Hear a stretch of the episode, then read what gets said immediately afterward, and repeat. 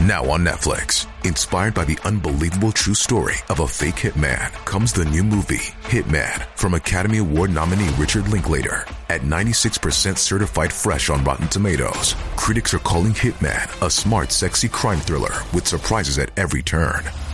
Starring Glenn Powell and Adria Arjona, Hitman. Now playing on Netflix and in select theaters. Rated R.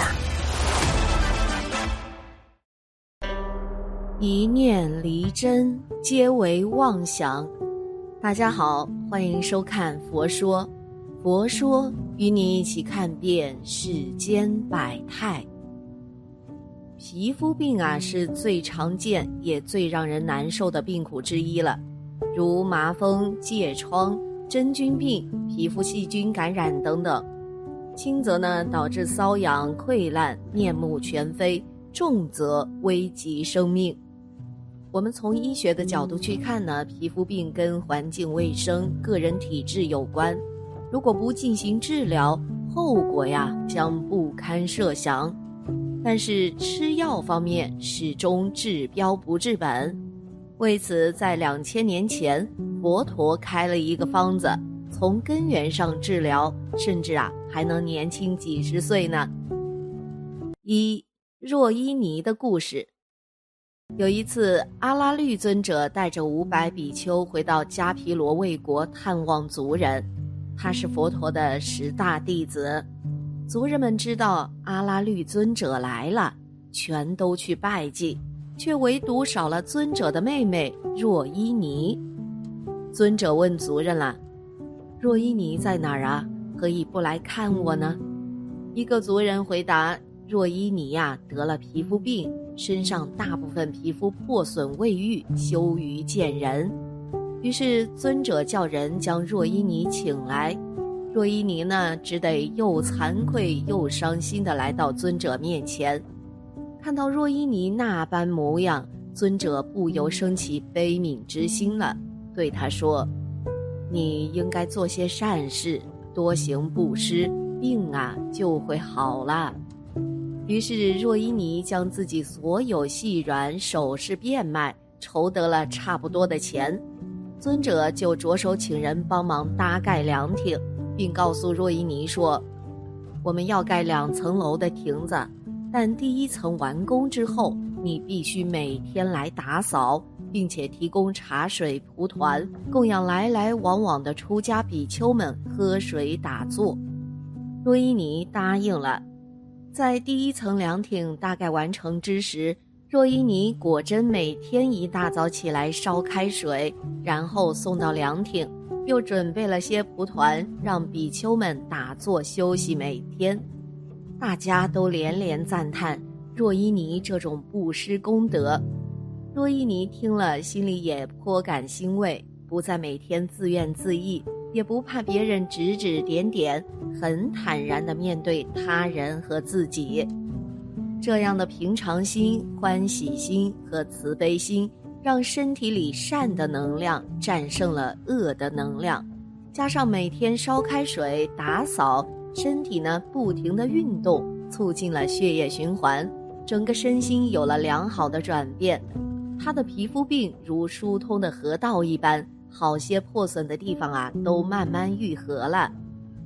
到第二层完工之后，尊者告诉若伊尼，要将整座凉亭供养佛陀，并请他准备饭菜，邀请佛陀以及比丘们前来受供。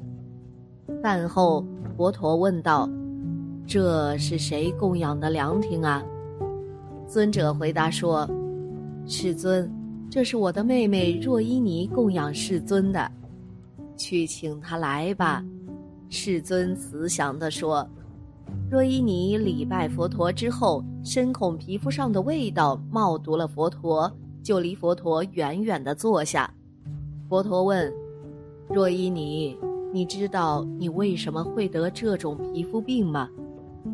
世尊，我不知道啊，请世尊慈悲开示。”因为啊，你有嗔恨、嫉妒、讨厌的心，所以皮肤溃烂至此啊。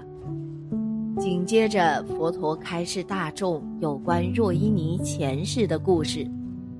很久以前，波罗王的王宫有位长得非常漂亮又能歌善舞的宫女，波罗奈王非常喜欢她。王后生恐国王会因此冷落了自己，基于争宠之心呢，就想出一个非常歹毒的计谋，命人取来一种养植物的花粉，人的皮肤接触到这种花粉会马上红肿发痒，而越抓越痒。终致皮肤破损。这一天，王后先把这位宫女召到宫里，再令人暗地里到宫女的房间，在她床上和平日所穿的衣裳撒满了花粉，而宫女在王后宫里完全不知情啊。王后假装开玩笑的将花粉撒向宫女，宫女的皮肤立刻起了一粒粒像小豆豆似的红点，又肿又痒。宫女拼命抓痒，哪知越抓越痒啊！于是她跑回自己的房间，躺在床上休息。谁知床上已事先撒满了花粉了。宫女痒得更难过，赶紧拿了一件衣服，要将皮肤上的花粉擦去。谁知衣服也沾满了花粉，不擦则已，越擦沾到身上的花粉越多。经过这番生不如死的折腾之后，宫女身上已经没有了完好的地方。若依你，你就是那个因嫉恨而造了如此恶业的王后啊！如今果报还身，你终究自己遭受这样的痛苦。一个人不能有嫉妒和嗔恨的心，否则会为身体带来很多痛苦和烦恼。佛陀说完诵偈言：“舍弃于愤怒，除灭于我慢，解脱一切缚，不执着名色，彼无一物者，苦不能相随。”就是说，众生需要斩断所劫缚，才能脱离轮回之苦。二，忏悔疗病。其实，人生除了外在的病之外，绝大多数呢是心病，生气上火，气血不顺，百病由此而生。心里有执着，不改变自己的秉性，反映到身体上就是不治之症了。还有的病是由于自己丢失了天理，良心丧失，做了很多不合天理的事儿，导致内邪引入外邪，久之积累而成病。脾气秉性是万恶的根子，怒、恨、怨、烦、恼这些脾气呢，是导致人体疾病发作的重要原因。忏悔自己发过的脾气，是疾病疗愈的重要方法。一个人的秉性中藏着个人生生世世以来的业力和父母祖先的业力，所以要想疾病痊愈，应该忏悔以前曾经发过的脾气。再依次忏悔其他罪业，要想真正的身体忏悔心，就要找别人的好处，认自己的不是，然后针对自己的缺点和给别人造成的伤害，认真加以忏悔。有一次啊，一位女居士因伤害孩子造成了疾病，请老师给讲病。老师说：“你的疾病跟你孩子有关系，你去忏悔吧。”他问老师：“是拜大悲忏好，还是梁皇宝忏好呢？”老师问他了：“你这样的行为就是在伤害别人。我现在也不伤害你，仅仅给你毁容。然后我要向你忏悔，我是拜大悲忏好，还是梁皇宝忏好呢？要拜多少部经，你才能原谅我呢？”他寻思寻思，然后告诉老师。无论是大悲忏还是梁皇宝忏，都不接受忏悔。老师告诉他了：“己所不欲，勿施于人呐。既然你自己都不能接受，如何让来找你了业的疾病菩萨们接受呢？”他哑口无言。拜大悲忏确实有效果，但是如果你根本不知道自己哪里做错了，才导致了这个病。或者这个灾，那么你纵然拜忏拜好了，疾病以后啊还是要反弹的。因此，我们就要学会真正的忏悔，这样才能真正治疗自己的病。而真正的忏悔就是一事一忏，事先已经树立好善恶对错的是非观念，然后一试一忏悔。具体来看，第一，知错，你要知道自己怎么做错了，错在哪里了，这个叫知错。第二，认错，你要认识到是你错了，挑人毛病了。要承认自己的不对，让受你伤害的人消气。你要悔过认错，但并不是说呀，你道歉，对方就一定会原谅你。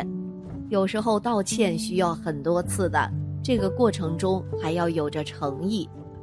第三，一事一忏，忏悔呢分两种，一种是受害人知道的，能找到受害人的。最好找这个人当面忏悔，找不到受害人的呢，可以向你最为信仰的人神或菩萨或祖宗忏悔，请求加持帮你调解。这些可以当众忏悔、发怒忏悔。要忏悔到什么程度呢？你想起当初的那件事，那个人心生喜悦，完全没有了当初的负面情绪，或者干脆想不起来了。这件事情啊，也就了结了。还有一种是别人不知道的事情，比如恨过人家，人家并不知道，你就不必说出来。忏悔的时候，在佛菩萨前忏悔即可。第四，改错，真忏悔一定是后不再造，以后不再犯同样的错误。第五，补救。忏悔过后，该还的债是要还的，欠债还补钱，补救就是额外的付出。你可以用善功德回向，也可以有其他的弥补方式。第六，学会感恩，对于那些你怨恨的人，升级感恩，这样啊才是真正的认错。比如你曾经顶撞父母了，应该怎么忏悔呢？首先，你要想明白了，为什么不能顶撞父母？百善孝为先，养育之恩无以回报。那么，你知道自己顶撞父母不对了，就要向父母道歉。其次，你要知道一念嗔心，万劫不复的道理。今生你顶撞父母，这正是你生生世世顶撞父母的一个缩影。所以你要向生生世世的父母磕头九个或者一百零八个。再次，你既然顶撞父母，具有这个坏习性，你也会顶撞长辈师长。因此，在佛前向生生世世的长辈师长忏悔道歉顶撞的恶业，磕头九个或一百零八个。最后呢，要发愿。永远怀着感恩的心面对一切父母、长辈、师长，尊敬他们，孝顺他们，这样顶撞父母的恶业才算彻底没了。总而言之啊，生病并不可怕，可怕的是我们不去忏悔，让病魔控制我们的内心。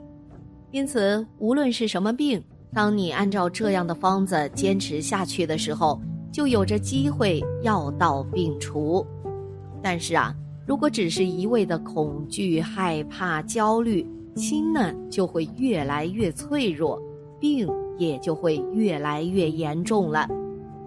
佛教认为，有因必生果，果生必有因，善必有善报，恶必有恶报，如是因，如是果，如是果。如是因呐。今天的节目呢就到这里了，希望此次相遇能给大家带来收获。如果你也喜欢本期内容，希望大家能给我点个赞，或者留言、分享、订阅。感谢您的观看，下期节目不见不散。